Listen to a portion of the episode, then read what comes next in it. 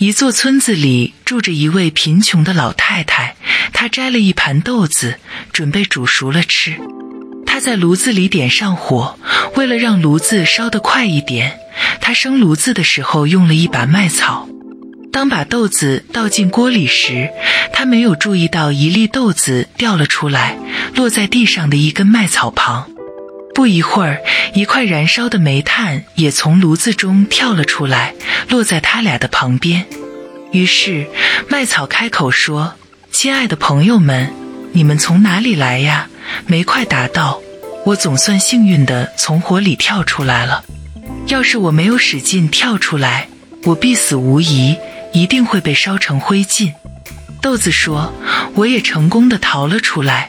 可要是那老太太把我倒进了锅子，我肯定会像我的伙伴们一样，被他毫不留情地煮成浓汤。难道我不是不幸中之万幸吗？”麦草问。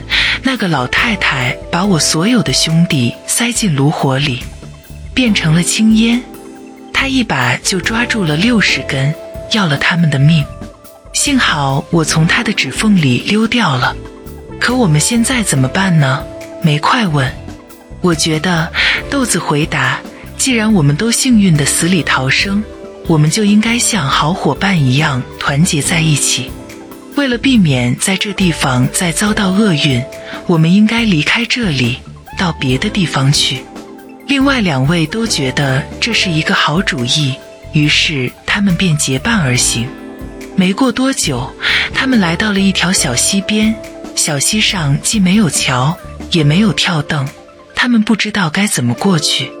麦草灵机一动，说：“让我横躺在小溪上，你们可以像过桥一样从我身上走过去。”麦草说着，便把自己的身子从小溪的这一边伸到了另一边。煤块性子比较急，立刻大着胆子走上了这座刚刚搭好的桥。可是他走到桥中间时，听到溪水在脚下哗哗地流淌，不由得害怕起来，站在那里不敢往前走。这下麦草燃了起来，断成两截，掉进了小溪。煤块跟着掉了下去，碰到水发出“嘶”的一声，就送了命。豆子一直谨慎地待在岸上，看到这情景，不由得放声哈哈大笑。他笑呀笑，笑得裂开了自己的肚皮。他本来也许就这样完蛋了，但幸运的是，一个外出找活干的裁缝正好坐在小溪旁休息。这位裁缝心肠很好，取出针线把他的肚子缝在了一起。